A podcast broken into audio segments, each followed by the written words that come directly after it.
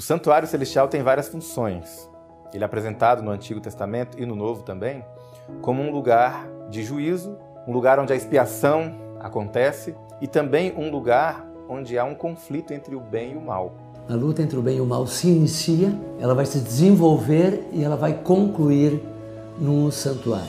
Esse grande conflito não é um grande conflito baseado no poder, porque como alguém pode lutar contra um Deus que é onipotente? Então assim, não é força bruta que está em jogo, mas é o caráter de Deus. E aí então nós temos todo aquele processo da batalha que ocorre, Satanás então é expulso com seus seguidores do céu e tudo mais, e então o conflito é transportado para o nosso mundo. O objetivo do santuário não era apenas ser um centro de adoração, mas era uma forma através da qual Deus estava ensinando ao antigo povo como ele resolveria o problema do pecado, o problema que a rebelião introduziu no universo perfeito de Deus existe um tema que atravessa toda a Bíblia, ora como personagem de destaque, ora como cenário de fundo. Seja compondo a narrativa ou lançando luz sobre outros assuntos, o santuário, sem dúvida, é algo extremamente relevante quando falamos da compreensão de doutrinas como pecado, salvação e a santidade de Deus. Simbolizada em móveis, cores e liturgias, está uma mensagem a respeito do plano de Deus para livrar o universo das garras do pecado e restaurar novamente a criação ao seu estado de perfeição inicial.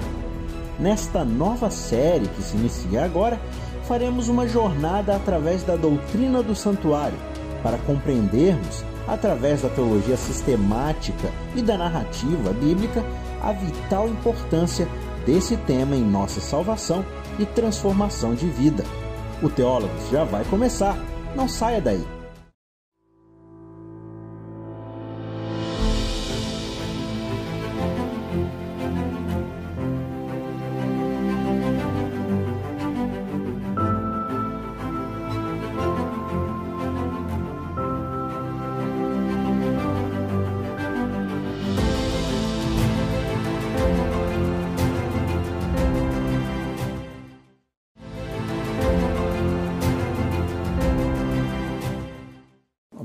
Coisa a ser observada quando nós falamos da doutrina do santuário, e para definir a sua importância, é observar a quantidade de material bíblico referente a essa doutrina.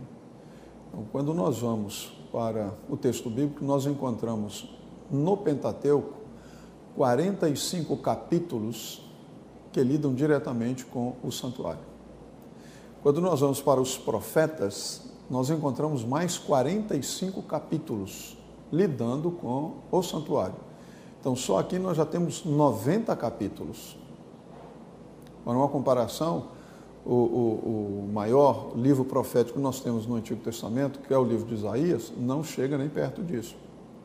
Além disso, nós temos também o livro dos Salmos, e nós encontramos pelo menos 150 versos que abordam o tema do santuário.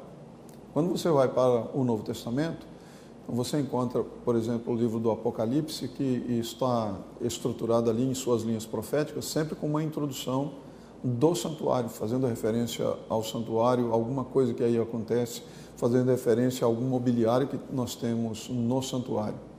E finalmente você tem o livro de Hebreus, o livro de Hebreus que procura ressaltar o sacerdócio, o ministério de Cristo no santuário celestial, que o autor diz lá no capítulo 8, no verso 1, que é o verdadeiro tabernáculo que o Senhor erigiu e não o homem.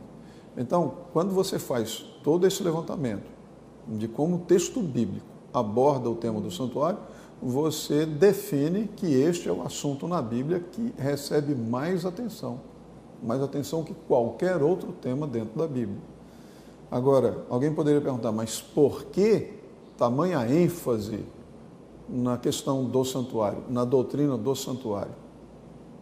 Porque na realidade, o santuário ele trata da salvação.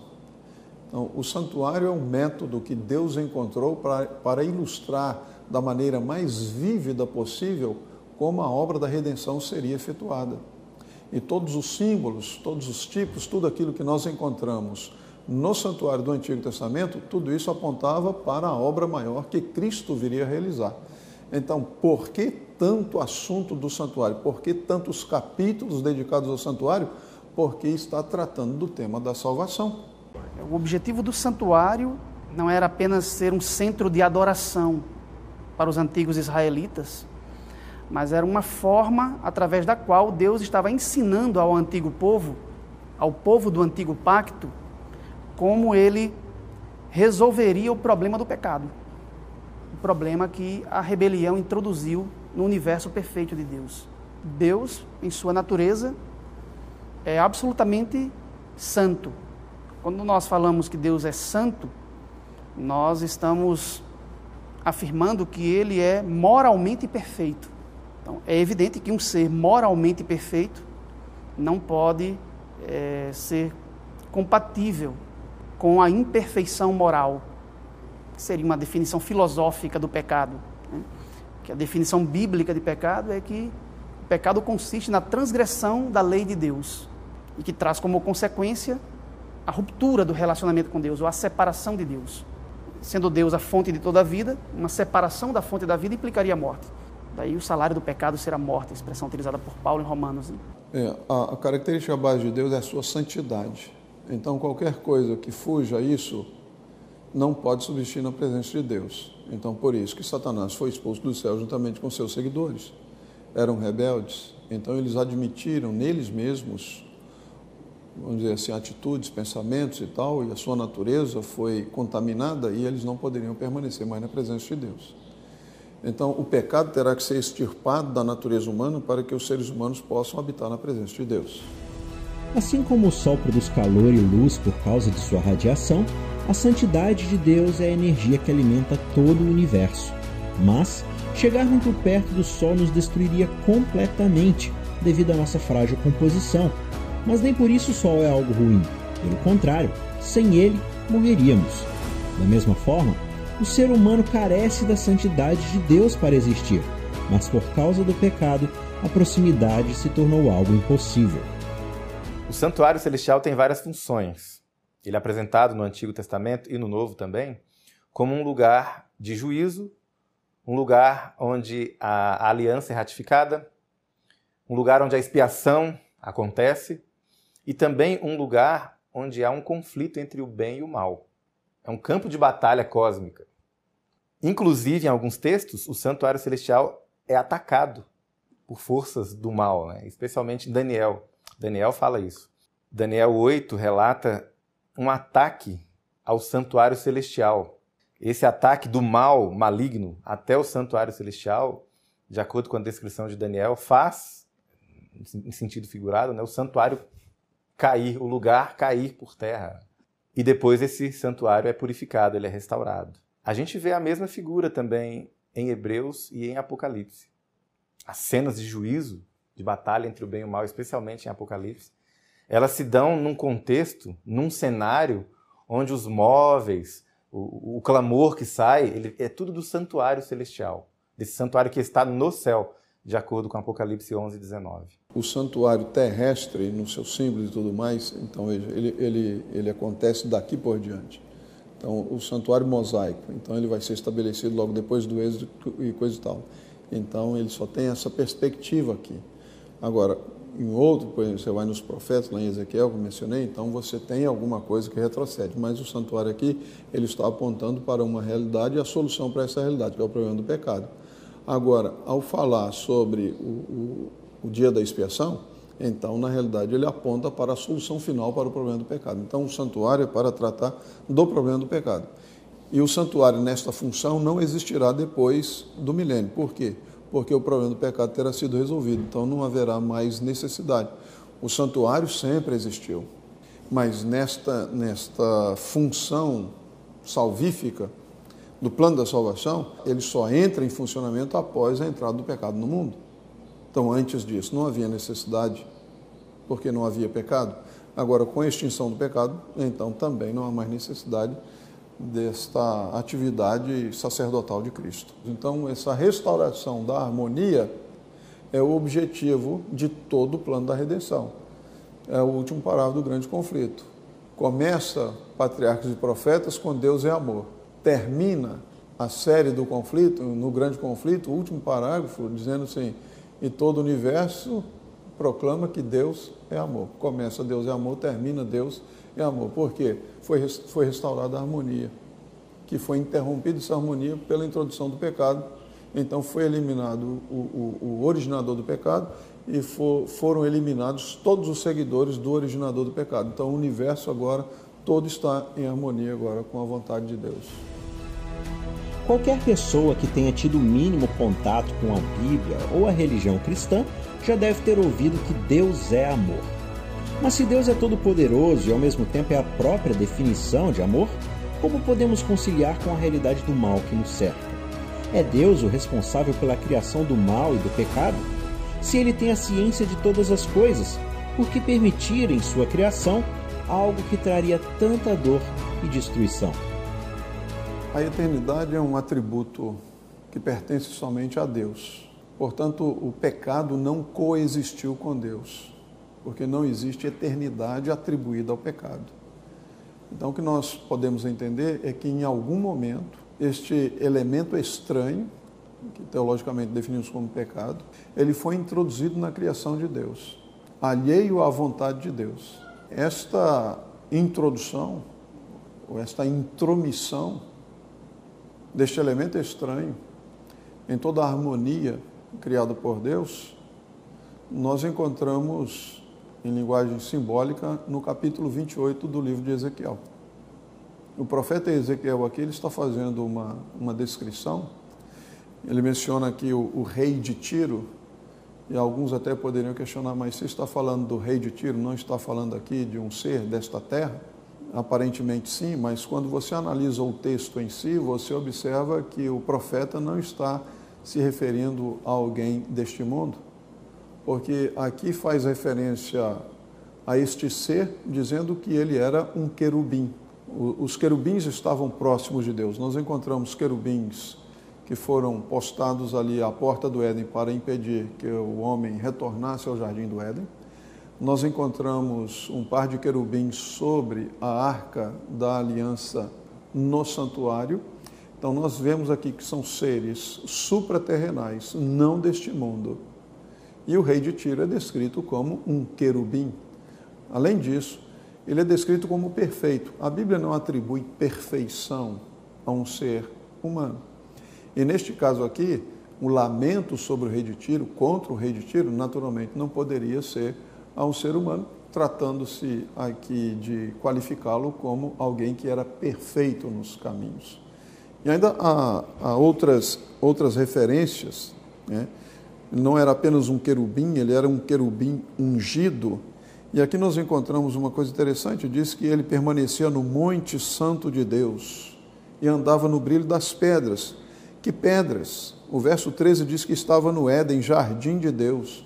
Alguns estudiosos consideram ou, ou encontram paralelos entre o Jardim do Éden e o santuário israelita, logicamente guardando-se as devidas proporções, não que o, o, o, Jardim do Éden fosse um santuário da mesma forma como o santuário mosaico, mas algumas características do Jardim do Éden apresentam ali como um espaço sagrado onde Deus se manifestava e onde o homem vivia. Então, quando menciona aqui o jardim do Éden, o Monte Santo, o brilho das pedras e várias das pedras que são mencionadas aqui são encontradas no peitoral do sumo sacerdote. Também menciona outras situações aqui que mostram que este rei de Tiro não fazia referência a um personagem é, histórico, mas sim a um personagem não deste mundo. Neste caso aqui, apontando para um momento quando alguém, uma criatura, se rebelou contra Deus no próprio santuário, que são as características do Monte Santo, os recessos do norte, o Éden e assim por diante. A luta entre o bem e o mal se inicia, ela vai se desenvolver e ela vai concluir no santuário. Porque o santuário é eterno. O livro de Jeremias, ali no capítulo 17, verso 12 de Jeremias, diz assim: O trono de glória Excelso desde o princípio é o lugar de nosso santuário. E a palavra princípio aqui é da mesma raiz que aparece lá em Gênesis 1, 1 Bereshit, desde o início. Quando foi esse início nós não sabemos. Mas esse santuário, desde o início, onde está o trono de Deus, é o lugar central do universo.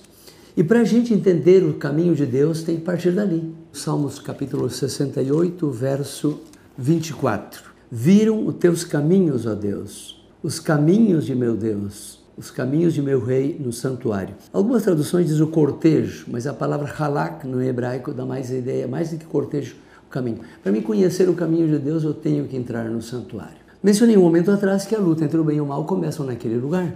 E nós temos alguma, algumas pequenas vislumbres dessa luta, como foi, como ela começou, e nós temos que, para entendê-la, um dos melhores capítulos, dois melhores capítulos na minha ótica também, é Ezequiel 28 e Isaías 14. Em Ezequiel 28, narra ali de um ser que estava no Éden, no jardim de Deus, ele estava composto de diferentes pedras preciosas e chama ele de querubim grande protetor. A palavra ali protetor é a palavra hasokek, que significa também cobrir. E ele foi colocado no santo de monte de Deus, ali estavas em meio das pedras de fogo, passeavas, perfeito eras em todos os teus caminhos, desde o dia que foste criado até o dia que se encontrou maldade em ti. Então, esse querubim, vem a pergunta agora, qual era a atividade desse querubim? Nós sabemos que esse querubim finalmente simboliza, ou é um tipo de é, Satanás, querubim grande protetor, querubim hasokek. O que, que ele cobria? O que, que ele guardava? Nas traduções em português, mas maiormente aparece uh, querubim da guarda. Diz ali no verso uh, 14: Tu, querubim grande protetor, te coloquei no santo monte. Essa palavra monte na Bíblia, nós também temos nós temos a luta entre o bem e o mal correndo em cima dela, e o santuário se encontrava em um desses montes. No outro texto que eu mencionei um momento atrás, em Isaías capítulo 14, aparece o mesmo querubim, mas a palavra não aparece santo monte. O monte aparece o mesmo, mas outro adjetivo qualificando. Aqui o monte aparece como santo. Em Isaías, o monte vai aparecer como o monte da congregação. Como caísse do céu o luzeiro filho da manhã, cortado fosses por terra, tu que debilitava as nações, tu que dizias no teu coração, sobre o céu alto, junto às estrelas, levantarei meu trono, no monte da congregação. Então nós temos um monte lá santo, aqui aparece um monte da congregação. E dá um detalhe interessante. Diz que esse monte se encontrava do lado do norte. Então nós temos um ser que morava no Monte Santo, aqui diz que era no monte da congregação, e dá um detalhe sobre esse monte da congregação. Chama de monte da congregação que se encontra do lado do norte. Zafon no idioma original. No Salmo 48, dá alguma informação sobre esse lado do norte. E agora dá outro nome para esse monte. Capítulo 48, verso 2 e 3 diz assim: vai começar com um. Grande é o Senhor, digno de ser grande de maneira, louvado na cidade de nosso Deus, no seu Monte Santo. Utiliza a expressão lá de Ezequiel. Formosa província, gozo de toda a terra, e chama agora de Monte de Sião. E diz que ele está nos lados do norte. Então, essa passagem aqui de Salmos vincula-se com a de Isaías por causa do norte e com a de Ezequiel pelo Monte Santo. E na última cláusula do verso 2 diz a cidade do grande rei. Então a gente vai ter um pouquinho mais de informação. Lá era querubim, aqui é Lúcifer em, Isaías. Lá estava no Monte Santo, em Isaías no Monte da Congregação. Aqui agora dá uma informação que esse monte chama-se Monte de Sião e ele está sobre uma cidade chamada Cidade do Grande Rei. Que cidade é essa do grande rei? Quando nós vamos ao Novo Testamento, o livro de Mateus, capítulo 5, Cristo está falando ali, é o Monte das Bem-aventuranças. No capítulo 5 ele faz uma menção interessante. O 34 diz assim: Mas eu os digo, não jureis nenhuma maneira, nem pelo céu, porque é o trono de Deus, nem pela terra, porque é o estrado dos seus pés, nem por Jerusalém, porque é a cidade do grande rei. Então, nós temos aqui um monte santo, onde estava o querubim, temos o um monte da congregação, onde estava Lúcifer. Em Salmos nós temos o mesmo Monte Santo, não aparece Monte da Congregação, aparece Monte de Sião e diz que ele é do lado do norte e que tem uma cidade chamada Cidade do Grande Rei. Agora em Mateus capítulo 5 diz que essa cidade do Grande Rei é a cidade de Jerusalém. Quando vamos a Apocalipse capítulo 14, nos deparamos com os 144 mil, que eles também estão no trono. 14 disse: Depois disse: Eis aqui que o cordeiro estava em pé sobre o monte de Sião. Monte Santo, Ezequiel. Monte da congregação, Isaías. Monte de Sião, Salmos. E Salmo dá mais uma informação. Monte de Sião, a cidade do grande rei. E Mateus diz que ali está o trono de Deus e é Jerusalém. E agora os 144 mil estão com o cordeiro que monte? O monte de Sião. E no verso 3 diz: E cantavam um cântico novo diante do trono e diante dos quatro anciões. Vamos a duas passagens mais. Elas estão em Apocalipse capítulo 7, verso 15. Diz assim: Por isso estão diante do trono de Deus e servem de dia e de noite no seu templo. Em alguma tradução de santuário e o que está sentado sobre o trono estenderá sobre eles o seu tabernáculo. Então, seguindo a linha de raciocínio, Lucifer estava como querubim cobridor no Monte Santo. Isaías que ele estava no monte da congregação. Davi, inspirado, diz que esse monte é o monte de Sião, está do lado do norte, vinculando com Isaías, tem um trono e ali está a cidade do grande rei. Mateus também inspirado, vai dizer que essa cidade do grande rei é o lugar que está o trono e que é a Jerusalém. E agora João no Apocalipse nos diz, 144 mil estão no Monte Sião, Salmos tinha dito que é esse monte, e ao mesmo tempo menciona que está o trono. E finalmente, Apocalipse capítulo 7 e 15 diz que é, porque estão diante do trono de Deus, servem de dia e de noite no seu templo, que está sentado sobre o trono, estenderá seu tabernáculo sobre eles. E fechando essa primeira parte, nós temos o capítulo 11 de Apocalipse, onde diz que o templo de Deus foi aberto no céu e a arca do, da sua aliança foi vista no templo. Eu queria resumir assim: Lucifer foi colocado num monte. Este monte, ele está sobre uma cidade. A cidade é a chamada cidade do grande rei, que é Jerusalém. Nesse monte onde ele estava colocado, aqui diz que tem um templo ou um santuário também. Está um trono ali. E esse templo, quando é aberto, é visto a arca. E ele é o querubim cobridor. A história bíblica nos relata a existência de um anjo que havia sido criado perfeito, assim como toda a criação, mas que por alguma razão que desconhecemos, resolveu se rebelar contra o governo divino embora tivesse funções maiores do que o restante da criação, alimentou em seu coração que isso não seria o suficiente. O trono do próprio Criador passa a ser o seu objetivo, e para tal, começa um motim no próprio céu. Agora, como foi que Satanás se rebelou contra Deus? Aqui no verso 16 diz assim: Na multiplicação do teu comércio se encheu o teu interior de violência e pecaste na multiplicação do comércio. A palavra para comércio que é utilizada aqui no verso 16 de Ezequiel 28 é a palavra recular.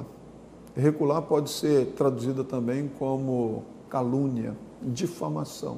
Então aqui é, nós somos apresentados a estratégia utilizada por Satanás para conseguir o seu intento.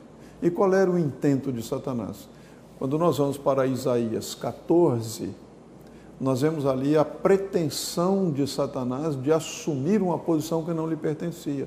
E, e, é muito interessante que o eu se destaca em Isaías 14.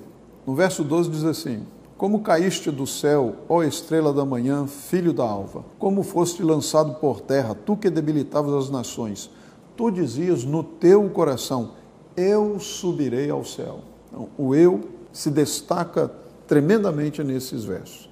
Acima das estrelas de Deus exaltarei, eu exaltarei o meu trono. E no monte da congregação eu me assentarei, nas extremidades do norte, eu subirei acima das mais altas nuvens e serei semelhante ao Altíssimo. Então, observe a presunção. Está pretendendo assumir prerrogativas que não lhe pertencem. A criatura querendo ou pretendendo ser semelhante ao próprio Deus. Neste processo, então nós encontramos Ezequiel 28, ali no verso 16, quando diz: Na multidão dos teus comércios. esse comércio realizado por Satanás, como eu disse, é recular essa palavra, que pode ser traduzido por calúnia e difamação. Este foi o método que ele utilizou. Difamando o nome de Deus, caluniando o nome de Deus e assim conquistando a simpatia dos anjos. Quando a gente estabelece esse grande conflito, que é justamente um grande conflito entre Deus, a gente fala sobre que é um grande conflito entre Jesus Cristo e seus anjos contra Satanás, o opositor, o mentiroso e seus anjos, esse grande conflito não é um grande conflito que primariamente é um conflito que baseado no poder. Porque como alguém pode lutar contra um Deus que é onipotente? Então assim, não é força bruta que está em jogo, mas é o caráter de Deus. Então, o que está acontecendo é justamente a vindicação, a validação desse caráter de Deus, que é um caráter de amor, de justiça, é um caráter de governabilidade divina plena. E o inimigo, quando ele levantou a sua mão contra o Senhor, ele falou: porventura você, ao nos criar, não foi uma atitude injusta? Então, o inimigo, de certa forma, ele inverte a governabilidade divina, ele gira o ataque é, da governabilidade divina de Deus, disputando justamente essa benfeitoria de Deus. É Deus de fato justo? É Deus de fato amoroso? O plano de Deus é justamente essa resposta a essa infração, a esse ataque, essa, esse dilema, a essa alegação que foi feita pelo opositor de todas as almas, né, do o inimigo. E se nós entendemos que Apocalipse 12 faz referência à queda de Satanás primitiva, e diz que com a sua cauda ele arrastou a terça parte das estrelas, que se refeririam aos anjos, então Satanás foi bem sucedido. Um terço dos anjos cederam ao encanto de Satanás, ou cederam às mentiras de Satanás passaram a desacreditar de Deus, do seu caráter, da sua bondade, do seu amor e tudo aquilo que são os atributos de Deus e seguiram a Satanás na sua rebelião contra Deus. E aí então nós temos todo aquele processo da batalha que ocorre, Satanás então é expulso com seus seguidores do céu e tudo mais, e então o conflito é transportado para o nosso mundo. Em Apocalipse 12, no verso 12, está escrito assim: Por isso festejai aos céus e vós os que neles habitais. Ai da terra e do mar, pois o diabo desceu até vós, cheio de grande cólera, sabendo que pouco tempo lhe resta. Então nós vemos aqui a transferência do conflito da esfera celestial para a esfera deste mundo. E como é que este conflito se manifesta? Inicialmente no jardim do Éden. Então, quando o Satanás ele é expulso do céu, então ele continua a sua inimizade contra Deus, tentando desviar o coração dos filhos de Deus de sua fidelidade a Deus.